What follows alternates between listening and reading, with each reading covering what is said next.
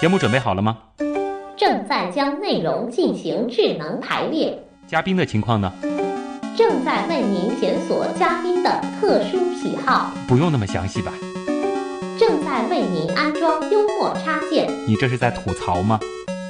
正在为您更换全部文字素材。正在删除您的幽默基因，已将节目专业程度调低到百分之三十五。好了好了，马上开始节目吧。正在为您开启极客秀。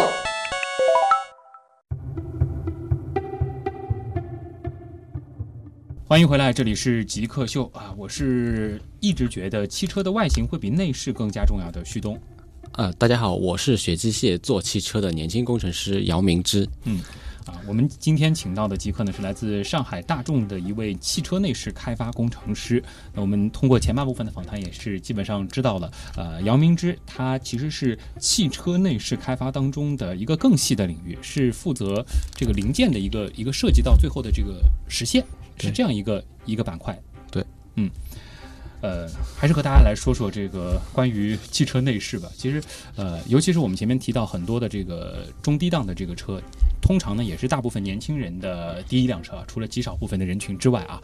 那么这样的车呢，通常它的内饰并不是特别的令人满意，甚至现在还有很多的车，它可能连那个呃导航都没有。或者说倒车的这些影像系统更别提了，呃，有没有一些这个简单的办法或者说简单的建议啊，可以让我们的这个内饰档次稍微高一点？呃，我自己的那一辆车没怎么改装过，但是我可以给各位听众一些建议，嗯，就比如说哪些可以改，哪些不要改？对，可以提高一些舒适性的吧。嗯嗯，首先第一个的话，嗯，导航，导航，对，因为大家知道上海现在发展非常快啊。嗯，道路一年的话都会有几条新的道路。有些人也会会说用手机导航会比较的呃经济实用。对。但是你想想，一边开车一边看手机的话，实际上也是一件非常危险的事情。嗯。在这里，我也可以建议大家，嗯，如果经济条件允许的话，可以换一个。导航在车上，这个还是比较贵的吧？感觉。嗯，导航的话，原厂的话可能会比较贵点。我们指的这个导航，应该是把整个这个中控的这个区域变成一个就是电子屏幕的一样。对对对对，类似于这样。呃，这个的话，原厂的会比较贵。对，原厂的话，原厂的话会比较贵。但是如果你在某宝上面去看一看的话，应该可以找到更好的。好，这个也是一个思路。对，嗯。另一方面呢？嗯，另一方面就是座椅，座椅，对，因为呃，有些低配的座椅的话，它是织物座椅，嗯，嗯，织物座椅的话，就是坐上去以后舒适性不是很好，嗯，那我可以建议大家可以换成 PVC 座椅，如果经济条件允许的话，可以换成真皮座椅。啊，换成真皮的座椅，那感觉上会舒服很，非常舒服，嗯，呃，另外的话，如果大家爱车。已经是真皮座椅了，嗯，那我建议大家不要在真皮座椅外面再加一个座椅套。座椅套，对，那是非常危险的，因为有些车上面的话，它是有前排和后排的侧气囊，嗯，如果你加了一个座椅套的话，万一遇到了车祸的话，有可能有的气囊打不开。对对，是有这个危险。哦，座椅套有可能会把气囊给挡掉。对。这这个对你的生命是产生非常大的危危呃危害哦，这种隐患会比这个哪怕是皮上面被勾到了一小块啊什么的，要来的严重的多了。对，因为我也在嗯车上面也看到过很多司机喜欢在皮座椅外面再加一个呃座椅套，嗯，实际上我觉得这是一个非常危险的事情。嗯。哎，顺便和大家说说看，就是汽车里的那个安全气囊是藏在哪儿的吧？就比如说我自己的那辆车啊，就是说有这个主副驾驶的这个气囊，好像还有什么侧面的气帘，但是我从来没有找到这个东西藏在哪儿。嗯，先说说主气囊，主气囊的话就是在方向盘的当当中，方向盘的正中间。对，方向盘的正中间。通常这个地方会有一个 logo。对，是有 logo 的。就是这个 logo 里边吗？通俗来讲，可以是这么认为，就是藏在这个下面。对，它是作为一个气囊模块。哦，所以说遇到这种撞击的时候，这个东西就自己脱落了。对，在气囊盖板上面，在 logo 的周围，它有一一圈弱化的结构。哦，平时是看不太出来的。呃，平时是看不出来的。这些弱化结构就像于相当于邮邮票，嗯，周边一圈齿轮状哦，撕裂撕裂的这个过程，自动就把这个膜给顶破了。对对啊，那呃，副驾驶的那个舱在哪？呃，副驾驶副驾驶气囊的话，一般都是在仪表板下面、指挥箱上面那个位置，呃，外面是看不到的。呃，但是你可以从副驾仪表板上面是会有一个 airbag logo 的，airbag 就是对那个 logo，对对，是在这个 logo 下面吗？不是，呃，不是 logo 的话，它只是告诉你这辆车是配有副驾气囊的啊。但是你如果说真要知道它在哪儿，你摸摸看，可能有一块地方是摸得出来，质感不一样。不会，不摸不出来，摸不出来的啊。只是说这个它是在仪表板里面的工程是进行了一个弱化。在副驾气囊上面的话，仪表板的话可以分两种情况，一个是有副驾。气囊盖板的一个是没有的，有一种是专门有个盖板的。对的，像那个上海大众的 Polo，它就是有专门一个嗯气囊副驾气囊盖板的。嗯，那像其他车子的话，比如像帕萨特，嗯，它就是不带那个副驾气囊盖板的。啊，因车型而异了。对对对。那个气帘是藏在哪？呃，头部气囊的话，通俗一点来讲的话，是藏在车顶拉手这个背后。就车顶拉手的这个背后。对，它从。呃，前座一直到后座，嗯，这么很长一条。哦，要弹的话，整个这个地方是全部被撑破弹下来的。对对对，还有一个是前排侧气囊，前排侧气囊的话，它是装在前排驾驶员侧前排座椅侧边。嗯，呃，后排座椅侧气囊的话，它是安装在后排座椅靠肩部的这个位置。嗯，其实我觉得。呃，我们了解了这些气囊在哪儿之后啊，倒是带来了一个很好的提醒，就是因为你前面也提到，就是比如说给座椅包一个套子，这个事情其实是有可能带来一些安全隐患的，对对，气囊可能就弹不出来了，对对。呃，就包括你前面说到，比如说副驾驶的这个气囊的这个位置，有的朋友其实喜欢在车内贴一些贴纸什么的，如果说你贴一个呃对比较大的这个贴纸，刚好把这块位置给贴掉了，嗯，还有很多，比如说。女生女生司机她喜欢在副驾气囊那块地方放一些小装饰品啊，呃，然后我是非常不建呃不不推荐大家在副气囊区域那个地方放，比如说餐巾纸，比如说放一些呃装饰品哦，这样的话，你上爆破的时候，这些东西相当于子弹一样打打中副驾的乘客的头，有。这个非常危险，因为它这个呃气囊打开的这一瞬间，它的这个力力是非常大，爆破力是非常非常大的。哦，所以说咱们收音机前的女听众啊，一定要特别注意一下。虽然有的时候放的美美的啊，自拍的时候也挺漂亮的，但是为了安全，还是别去放。对，我觉得坐车和开车最重要的就是安全。嗯。所以从设计的角度来说，安全还是放在第一位。对对，嗯，那其实像现在啊，就是有很多挺新潮的车型，包括前两年大家可能会关注像特斯拉这样的这个车，大家会发现特斯拉的这个内饰给人的印象很深，因为基本上它就没有实体的这种按键了，就是一块超大型的 iPad。你觉得这样子的这种内饰的设计是以后的趋势吗？呃，我觉得这分两方面说，一方面的话。当然，你这样做的话，美观是非常非常美观，非常的漂亮，嗯，非常的有现代化。但是实用性上面来说的话，我觉得值得商榷。嗯，就比如说你要打开一个灯，一般车子的情况下面，你只要摁一个按钮就可以了。但是对于特斯拉，比如说特斯拉这辆车，呃，首先你要进入一个界面，哦，然后再去选中打开这个灯的一个命令，嗯，或者说是一个菜单。那这样的话，我觉得反而是麻烦麻烦。嗯，你的注意力还得集中到这个屏幕上。对啊，开车时候，我觉得这样做的话，显然对安全性上面的话是有危害的。嗯，那么从技术的角度来说，让一辆，比如说我们说一辆这个中配的二十万到三十万左右的车，呃，配备这样的就是比如说中控的这种操作系统，呃，技术上难度大吗？这也要看它，呃，比如说你低配改高配。呃，收音机改成导航的话，后面的后面的限速也是不一样的。哦，有时候还会牵扯到一些汽车限速的一些改装。嗯，限速，限速是很多线集成的那一捆一捆的线，有的时候线的接头多，有的时候线的接头少。如果说你要进行大改的话，可能线不够了。对，也会对线的长度还有线的，你会有些要考虑到要新增一条线速，是吗？啊。所以说，这个低改高并不是想象中那么美好的一件事儿。简单的换个这个皮套子之类的也就差不多了。呃，其实说到这儿呢，我倒是想起来了，有挺多朋友，尤其是买了呃，或者说自己的车型比较老了，或者说呃，可能就是经济条件所限啊，没法买就是特别高配的车，呃，比如说像倒车雷达这样的这种系统，或者说倒车影像系统、行车记录仪什么的啊，它都没有。那么想在自己车上改，那其实也是要因车而异的，不是说所有的车都能改。对，限速的更改实际上有一定的安全隐患哦。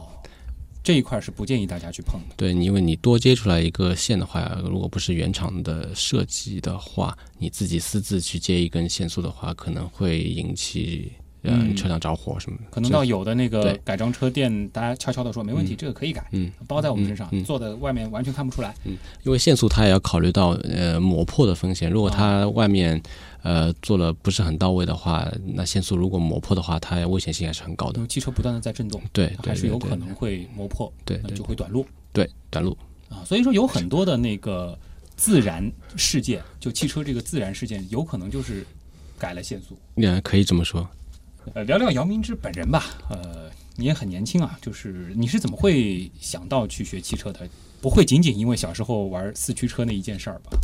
呃，首先我想说一下，我大学学的是机械设计制造及其自动化专业啊，其实不是专门学汽车的。嗯，对，是在工科里面的话，这个机械专业的话是比较一个大类，大类啊。然后工作以后，逐渐的就是呃，就专门从事汽车了。嗯，对，因为一般男生的话都会有一个汽车梦，因都会梦想自己有一辆呃属于自己的一个专属的一辆汽车。对。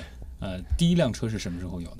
嗯，第一辆车是一零年吧，是工作以后两年吧，我记得啊，是作为一个上班的一个代步工具。嗯，你就是在这个汽车行业，那么其实这个行业本身可能会有一些这个对你生活的一些影响吧。就比如说像我们普通人走到街上看到一辆车，哎，最多会去猜，哎，这个车豪车啊，估计里边这个人身家不得了。那你们可能平时看到车，这看的东西完全不一样。嗯，这是有一点职业习惯。就比如说最近的上海的那车展，嗯，呃，像我们工程师一般过去的话，都会看自己所学的一些零件，嗯，然后就比如说看呃看内内饰，呃，我会去看。自己公司的车的内饰，然后还会去看竞争车型的内饰，它的做工、它的用料、它的造型都会去看。会被人家发现吗？不会，不会啊，看不出来，看不出来，因为没有带工作证啊，就是装作一个普通的观众。对，嗯，然后从嗯通过看竞争车型的一些它的设计、里面设计啊，嗯，然后。我们工程师去看，嗯，竞争车型的呃设计的话，就会借鉴它一些做的比较好的，嗯，然后呃，在今后的一些做自己车型的开发工作的时候，还会有一些借鉴啊。所以你们不会很傲娇的觉得自己做的产品一定是最好的。我相信我们德系车的公司设设计出来的零件，嗯，基本上是比别的车系好哦，还是很骄傲的。对，好，那访谈进行到。这一个时间节点呢，我们要把时间留给咱们的听众了。进入问题来了，看看网友对于汽车、对于汽车内饰、对于汽车内饰工程师都有哪些奇奇怪怪的问题。问题来了，问题来了，问题来了。呃，有一个网友叫这个狂震啊，一看就是一位男生啊啊，他问了一个这样的问题，他就是说，呃，男性应该选择什么样的内饰，体现出？自己的这个性别特征，嗯，这个的话也是分年龄的，二十到三十岁左右的男性驾驶员的话，我觉得可以选那种比较时尚的，嗯，比较激情奔放的车车子，嗯，符合你当下的一个年龄。啊。然后对于四五十岁这些人群中的话，有些已经事业有成的老板，嗯，那我觉得他们可以选择一些比较稳重的，嗯。呃，大气稳重的，嗯，这个可能还是和这个车型，包括这个每个品牌它所对应的一些目标人群有关系的啊。对，它其实还有一个问题是这样子的，我觉得也挺有意思的。他就说，我看到有一些车，它可能的售价是几十万甚至上百万，但是坐进去之后发现它的这个内饰感觉没有想象中那么的奢华，这是为什么？嗯，这可能说就是整车厂它它的侧重点不一样，比如说美说美系车。它是比较侧重于动力，比较侧重于外观啊。内饰的话，可能说是呃要求标准没有德国人那么高。嗯，而像德系车的话，它比较追求一个品质。嗯，它会非常执着于呃零件的匹配、零件的设计、功能性。当然啦，那嗯，德系车现在也是越来越多追求一个设计上的一个美观。美观对也有。呃，沃沃他就问了，他说：“我觉得日系车的内饰会比德系车做得更好，你同意吗？”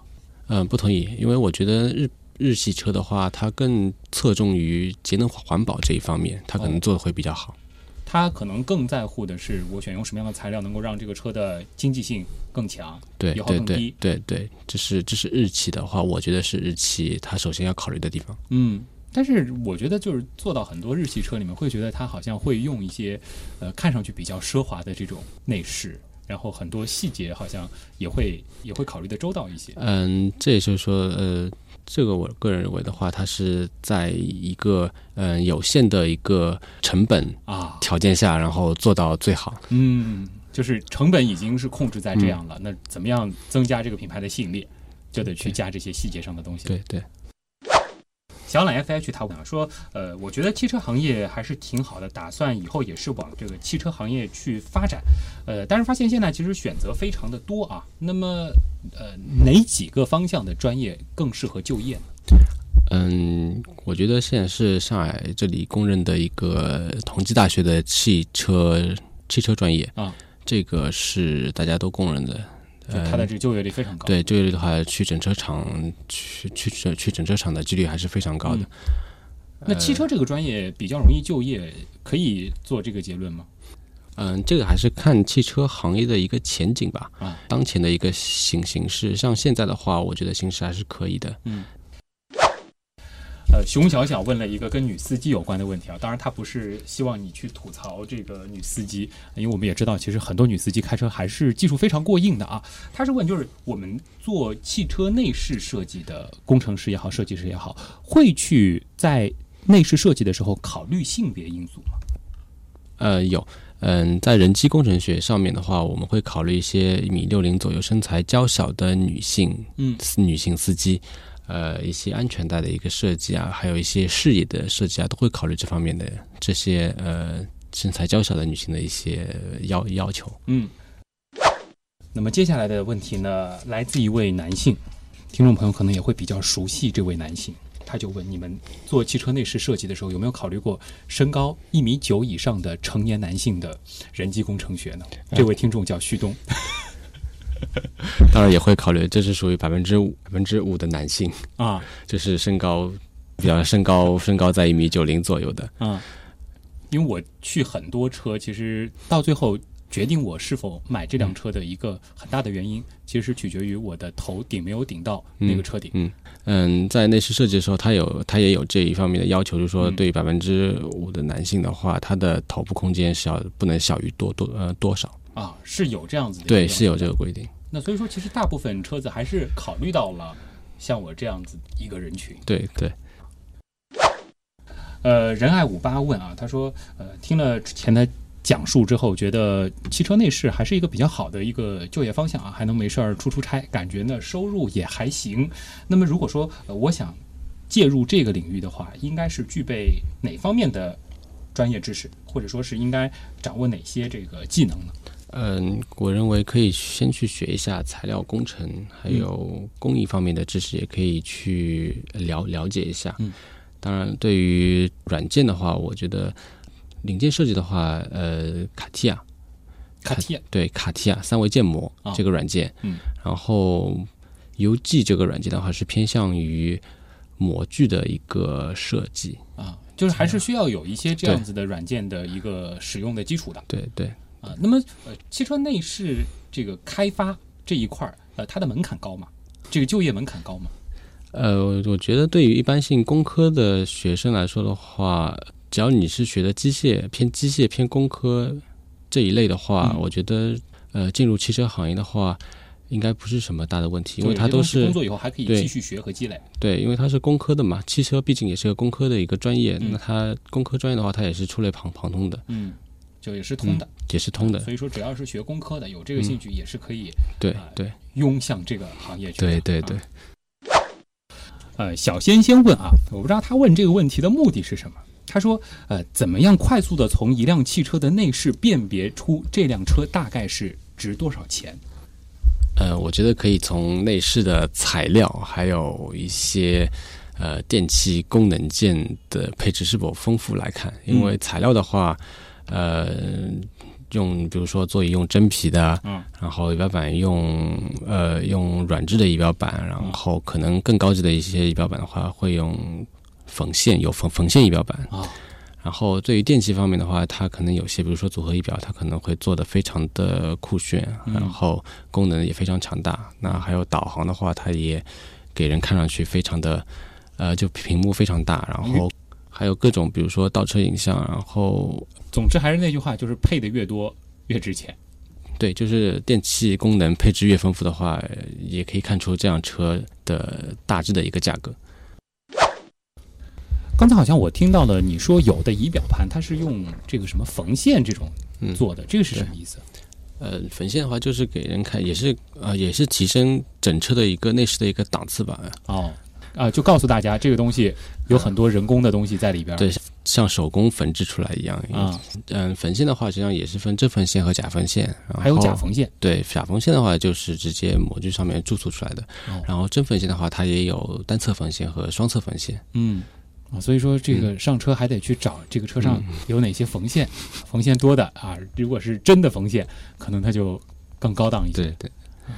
还是得再次想一想，这个听众为什么要问这样的一个问题啊？这个背后是值得深挖。好了，那今天的节目其实到这儿呢，也已经接近结束了啊。啊，那也是再次感谢来自上海大众的汽车内饰开发工程师啊，来到我们节目啊，谢谢姚明志，谢谢。嗯，那以上就是极客秀，咱们下周再见。